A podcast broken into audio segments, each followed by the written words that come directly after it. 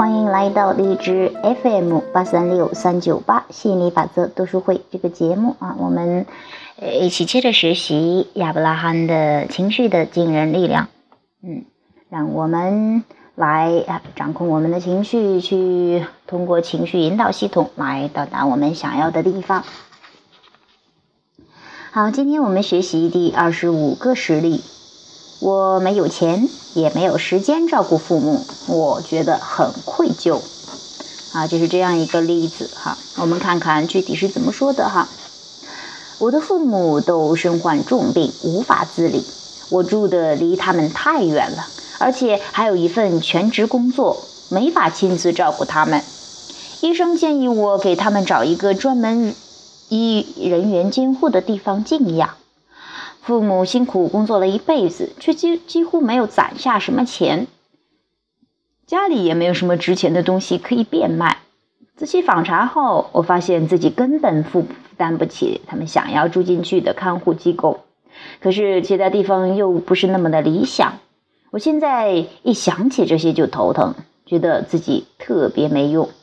啊，这是这样的一个事例哈，看亚伯拉罕怎么去解释的哈。时常有父母过来找我们，跟我们说他们担心自己的孩子。我们的回应是：担心是帮不了孩子的。而碰到担心父母的孩子们，我也我们也会说同样的话：你们关心和担忧帮不上什么忙，反而代表你们离解决之道越来越遥远。当你看到你不想看到的结果，比如深爱的亲人健康出现问题。你会产生强烈的渴望，并投射到情绪暂存区里。因此，就算你现在没有认识到，当你和父母互动的时候，特别是为他们担忧的那几年，你的振动频率也会持续不断的为他们扩大。当你处于极度担忧的状态时，正与你心中对父母的愿望相违背，所以很难找到一个好的解决方案。所以你要做的就是先清空自己头脑中那些担忧的情绪，并持之以恒地将思维扭转为顺流，问题自然会迎刃而解，答案也定会出现。你一个人是解决不了这个世界上的健康看护危机的，而且这也不是你的工作啊！你的工作只是和你自己内心的愿望契合。特别是对父母抱持的各种愿望，你内心的感觉可以帮助你判断你的思维是否处于顺流的态势。一开始，即使情况没有明显的改变，你或许还是能够怀着乐观正面的态度。然而，对于自己十分看重的事情，如果没有看到成果，你可能很难再持续顺流的思维。但当你一旦见识到和自我契合发挥的成效，势必会带来很大的影响。你觉得自己面临着一个危机，它让你觉得左右为难。当你在心里一直挂念着这个问题，想来想去都想不到一个令你满意的办法，你的不安就会越来越强烈。在这样的处境和心境下，你绝对找不到合适的办法。换句话说，内心觉得痛苦是问题永远得不到解决。你必须要先安抚自己的情绪。你可能会说，如果我父母的健康状况得到改善，或者他们有足够的钱可以支付私人看护中心，还是附近有一个不错的机构可以免费的照顾他们，再或者是你有足够的钱可以雇人照顾他们，我就可以感觉好一些。可是这些理想情况并不存在，而且你一时半会儿也不能让他们出现。多数人在面对自己无力掌控的困境时，都会陷入担忧和焦虑，但担忧永远解决不了问题。你现在唯一的选择就是想办法让自己的心情好转。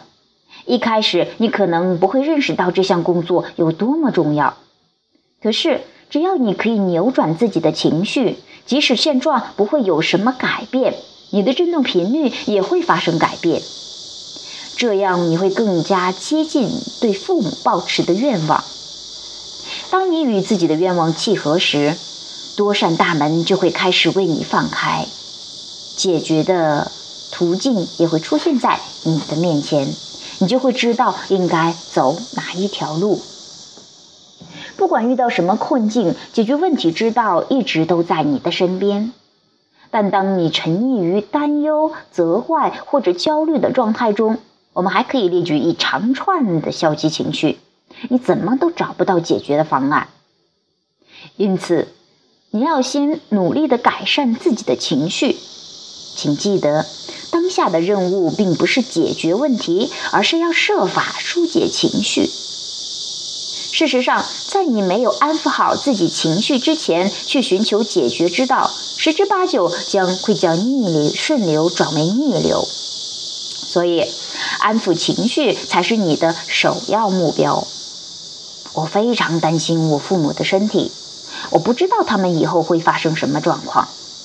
真希望他们过去知道好好的照顾自己，我真希望他们过去好好的管理自己的财务状况。这些陈述准确的反映了你的现状。下面寻找可以安慰到你的思维。今天不需要做出什么决策，啊，问题一直都在，但我有很多时间可以来解决这个问题。我知道现在只是一时想不到好办法，总会有好办法的。当一个问题得到解决之前，我们总是觉得问题解决不了。但当问题解决之后，我们会发现之前的担忧都没有必要。现在好多了，即使是在这么短的时间去寻找安慰，各种想法都源源不断的涌现。但我们希望你可以抑制住自己想要立刻行动的愿望，因为当你的感觉越好，你的情绪越正面，采取的行动就越适宜。得到的效果也越好。遇到这种情况的应该不止我一个人吧？跟我年龄相仿的人，很多人都会有类似的遭遇或担忧。我相信很多人都会在处在相同的处境里，这就意味着很多人都在寻求解决之道。当人们发问时，宇宙通常会给出解决之道，所以一定有很多可采用的解决方法等着我们去发现。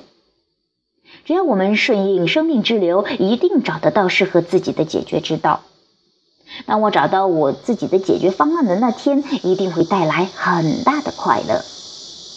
当我懂得借助自身的改变来迎接解决之道时，也许我们的社会文化也会发生改变，进而带来更多的解决方法。不论是他人，不论他人是不是懂得顺应之道，我都不会受到影响。我期待可以轻轻松松的想到好的解决方法，来解决父母的照看问题。好，当你了解到你现在唯一的任务就是去实践这样的思考，你就踏上正途了。这不仅是你唯一要做的事情，也是你唯一能做的事情，但这样就够了。只要情绪得到转化，内心的抗拒也会随之消失。卸下抗拒，一条清晰的解决之道就会自然的出现在你面前，引导你一步一步走向期望的结果。好，这是我们今天的分享的这个实例啊，嗯，就是呃，尤其是对于中国来说啊，特别讲究孝道呀，哈，特别讲究要啊这个尊老爱幼呀什么的哈，嗯，但是你学习了心理法则，你就会明白哈。当你去关注这些想要的，不去提有那么多的操心和担心，啊，照顾好自己，然后看到他们的力量，这才是真正的更孝道或者真正的爱，嗯，这才能够根本去解决这个问题。比方说，就像里面提到的这个问题，又想照顾父母，但又没有时间，又没有钱的哈，啊，这个这个也只是现状，还有，嗯。当你越去关注想要的，关注解决之道，哈，就是让自己的情绪一点点缓下来之后，解决之道会一点一点的出现在你的面前。嗯，好，也希望对你有所启发。好了，本期节目就到这里，下期节目再见，拜拜。